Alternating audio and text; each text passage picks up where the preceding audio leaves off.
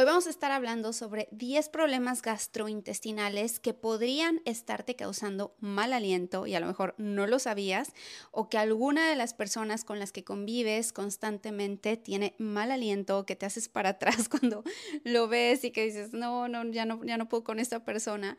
Y puede ser que no tenga nada que ver con la higiene bucal, tiene que ver más bien con la salud gastrointestinal y en este episodio lo vamos a descubrir. Hola, yo soy Dulce Dagda, soy nutrióloga holística, tengo una maestría en nutrición y dietética y aquí hablamos todo sobre estilo de vida saludable, ya sea que me estés escuchando en formato de podcast o que me estés viendo a través de YouTube, porque estoy subiendo el mismo contenido tanto en una plataforma como en otra para que sea mucho más fácil y para mí también es muchísimo más fácil la vida de esa manera. Y vamos a estar hablando de estos 10 problemas que te puedan estar causando mal aliento y si a lo mejor eres de las personas que ponen muchísima atención en su higiene bucal, que va al dentista súper seguido, que se lava los dientes, que utiliza hilo dental en la mañana, en la tarde, en la noche, después de comer lo que sea, y aún así alguien te está diciendo que tienes mal aliento.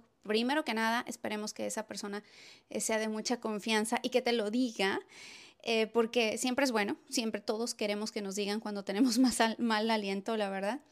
Y si tu primer instinto es otra vez ir al dentista y ver qué está pasando y te das cuenta que no tienes placa, que no tienes caries, que está súper bien a nivel bucal, pero aún así tienes mal aliento, eso por un lado. O por otro lado, hay alguien que te dice que tu humor que tu sudor es muy fuerte, que no lo puedes soportar. De hecho, yo tenía una amiga que siempre estaba muy consciente de cuando sudaba. Decía, es que yo no quiero sudar porque todo el mundo me dice que huelo mal, que le decían desde chiquita que tenía un humor muy fuerte. Y eso va también por el lado gastrointestinal y por el lado de la desintoxicación del hígado. Muchas personas no desintoxican bien, no tienen los patrones de desintoxicación correctamente, no funcionan al 100% y eso no quiere decir que no se pueda corregir. Claro que se puede corregir a través de un protocolo de desintoxicación del hígado que se puede hacer. Claro, eso es para un, tema de otro video o de, de otro episodio del podcast, pero me gustaría tocarlo. Si te gustaría que hablara de eso, déjamelo saber por favor en los comentarios. Primero, eh, vamos a ver si alguno de estos problemas es uno tuyo, que podría estarte causando mal aliento. Y lo más importante no es tanto aquí el mal aliento, que al final es lo último que queremos abarcar, lo, último que queremos sanar, pero a veces es lo primero que hace que nos demos cuenta que tenemos un problema de gastritis de colitis. Número uno, el, la enfermedad reflujo gastroesofágico. Es esto, cuando eh, los alimentos, cuando tú los comes, no se quedan en donde tienen que estar, en el revestimiento adecuado del estómago, sino que se regresan hacia el esófago y por eso se sentimos esa quemazón. Y eso no quiere decir que estemos produciendo un exceso de ácido, significa que estamos produciendo menos cantidad de ácido clorhídrico, ácido estomacal. Si tú me has seguido de tiempo, has escuchado mis otros episodios o has visto mis otros videos, te darás cuenta que tenemos que tener nuestro estómago bien ácido. El ácido clorhídrico se llama ácido precisamente porque si tú lo pones en tu piel, te la quema. Tiene que estar entre 1 y 2 en la escala del pH. Cuando el pH está arriba de 7 es alcalino y cuando está debajo de 7 es, es ácido. El pH del estómago está entre 1 y 2 en esta escala, o sea, es de las cosas más ácidas que existen en el mundo. Cuando tú empiezas a comer una dieta que no es suficientemente saludable, muchos procesados, estás consumiendo alimentos que te están dañando las mucosas, poco a poco esa producción y también el estrés, el exceso de estrés, poco a poco va bajando la producción de ácido clorhídrico y de enzimas que se producen a partir de esta síntesis de ácido clorhídrico como la gastrina, por ejemplo, o la pepsina. Y entonces el ácido estomacal no se queda donde tiene que quedarse y no puedes digerir completamente los alimentos, no se pueden romper las proteínas. Entonces se regresa un poquito de esa, o sea, se regresa la comida con un poquito del ácido y el ácido sigue siendo ácido a pesar de que está en el pH en el 3, en el 4, pero sigue siendo muy ácido, entonces quema, quema el esófago y te duele y eso causa mal aliento y causa un aliento como azufroso. No sé si lo han visto o lo han notado. Yo lo he notado incluso cuando voy al gimnasio y que hay alguien atrás de mí eh, que, que, está respirando muy fuerte y que huele así como azufre. Generalmente esas personas tienen un problema de acidez.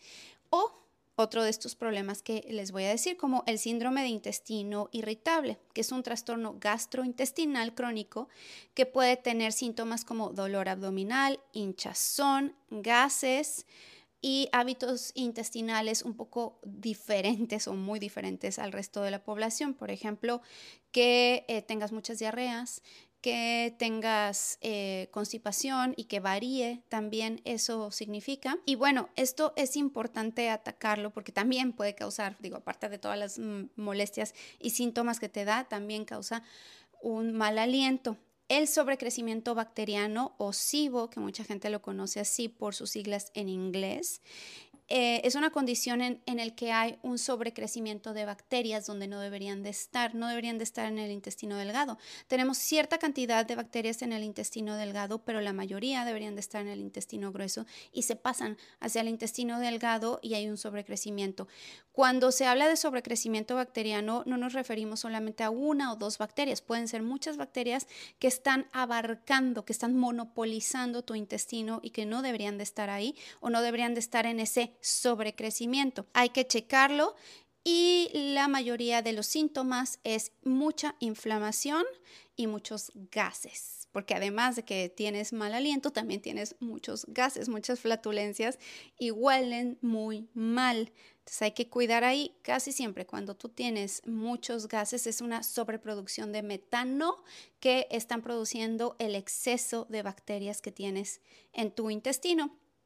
El siguiente podría ser una bacteria en específico que está en el estómago, que no debería estar en el estómago, todos podríamos tenerla, pero en el intestino. Y se pasa al estómago que es el H. pylori. Ahora, no es la única bacteria que deberíamos de cuidar.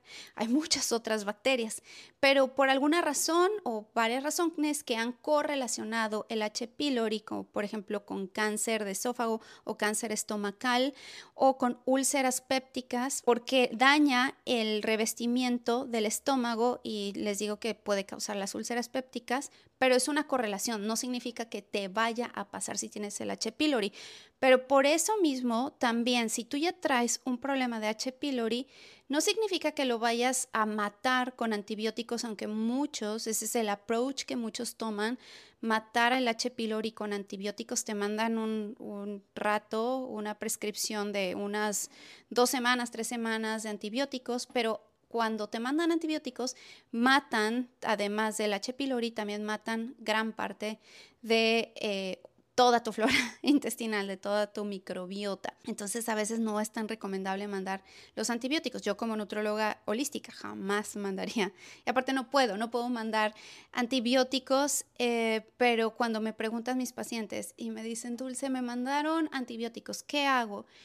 Eh, aquí la verdad es que siempre tú tienes que tomar tu decisión porque tú eres dueño de tu propia salud. Yo no te digo, obviamente, no le hagas caso al doctor si tú confías en él, pero siempre hay que agotar las otras posibilidades. Entonces, atacarlo de otras formas, fortalecer el resto de la microbiota para que solita se vaya balanceando y a lo mejor utilizar algunos extractos herbales que te puedan ayudar a sacar ese sobrecrecimiento bacteriano. Y ya si no funciona, entonces acudes a que te den tus antibióticos.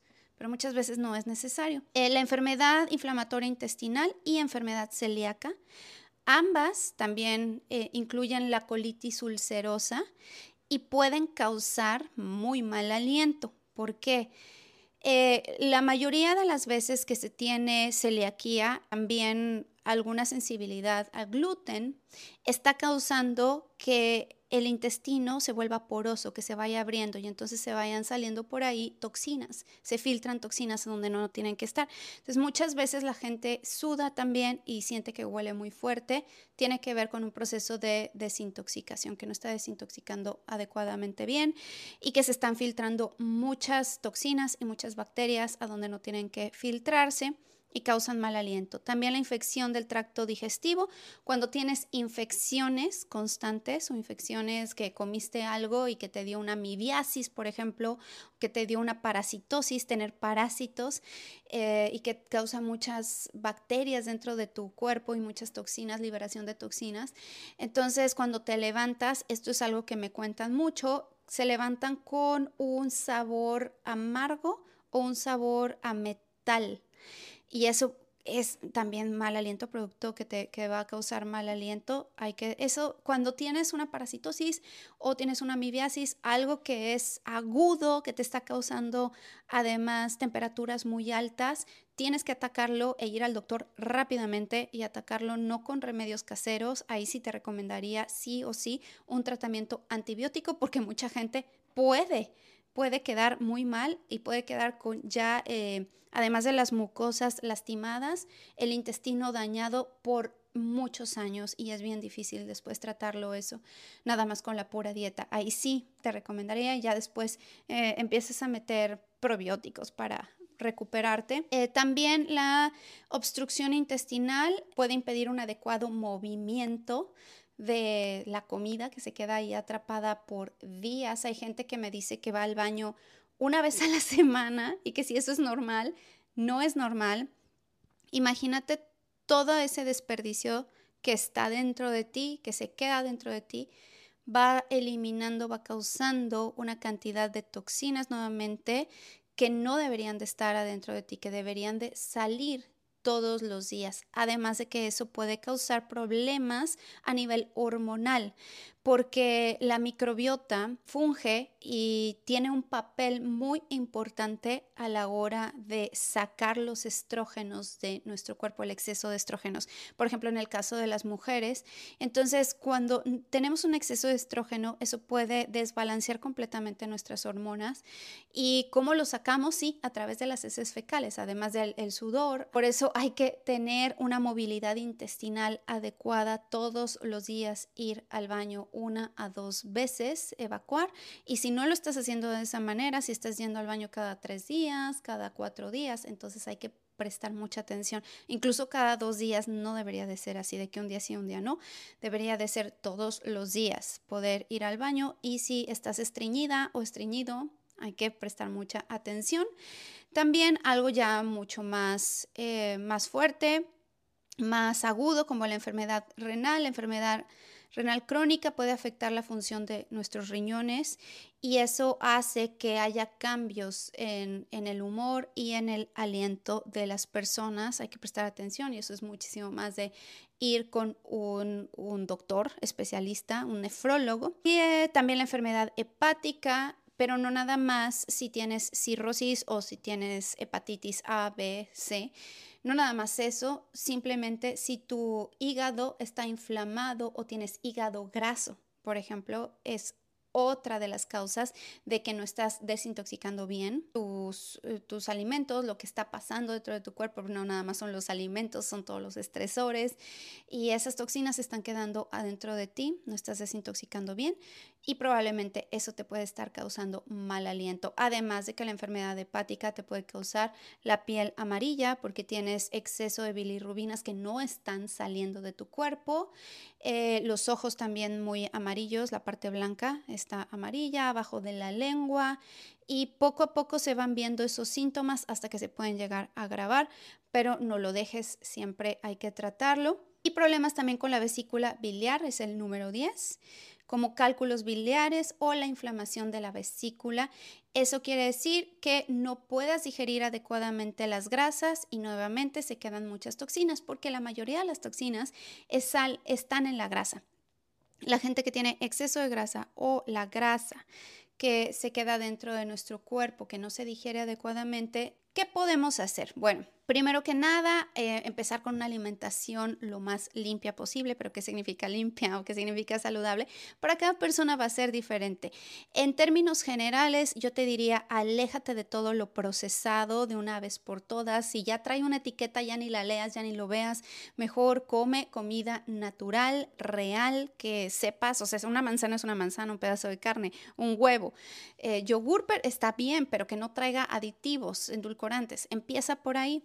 Ahora, yo tengo una guía gratuita que puedes descargar que te voy a dejar aquí en las notas del podcast o de formato de YouTube para que la descargues. Es gratis y es, una, es un buen inicio, es una guía básica de cinco pasos para la salud estomacal.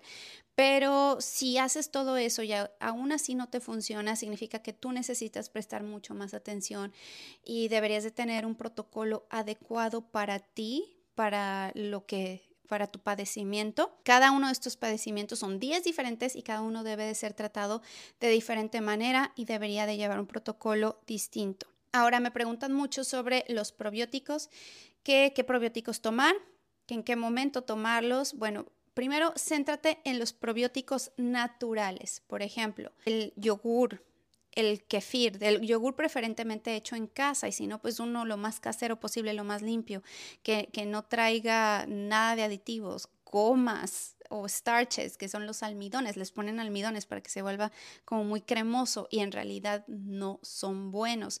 Si tú lo puedes hacer en casa, yo tengo varias recetas aquí en mi canal de YouTube, tengo la receta de, de cómo hacer tu propio yogur griego en casa, pero también el yogur de el kefir, el yogur de búlgaros hay personas que les caen muy bien el yogur de búlgaros, eh, pero hay personas que dicen, no, o sea, nada de, lácteos me están cayendo bien en este momento, pues habrá que quitárselos y después reintroducirlos poco a poco. Algunas personas no se les pueden reintroducir los lácteos de por vida, pero podemos jugar con otros, por ejemplo, el yogur de coco. Tú puedes hacer tu propio yogur de coco o comprar tu yogur de coco, es fácil y, lo venden si tú vives en Estados Unidos. Eh, es un poquito caro, pero vale la pena porque no te vas a comer así de una taza, sino algunas cucharadas para ir introduciéndolo. También está otro que se llama kimchi, que es eh, un fermento coreano que yo no lo conocía, pero lo conocí cuando me vine a vivir aquí a Estados Unidos hace ocho años y me encantó. Es un sabor adquirido, es un gusto adquirido, no crean que se que, es súper rico, la verdad, al principio. Después se te hace súper rico, pero al principio es un poco fuerte. Lo mismo que el chucrut o los pepinillos que son más comunes. Pero ojo con todos estos pepinillos y los, que, y los productos fermentados, como son alimentos un poco fuertes de sabor, les tienen que agregar en muchas ocasiones azúcar. Entonces, ojo ahí, si tú los puedes preparar, aprende a prepararlos, sería ideal y comer un poco y comer poquito al principio e ir incrementando la cantidad, porque si tú comes de jalón muchísimo y tienes un sobrecrecimiento bacteriano, tu problema se va a agravar porque vas a tener más síntomas, le estás dando más de comer a las bacterias.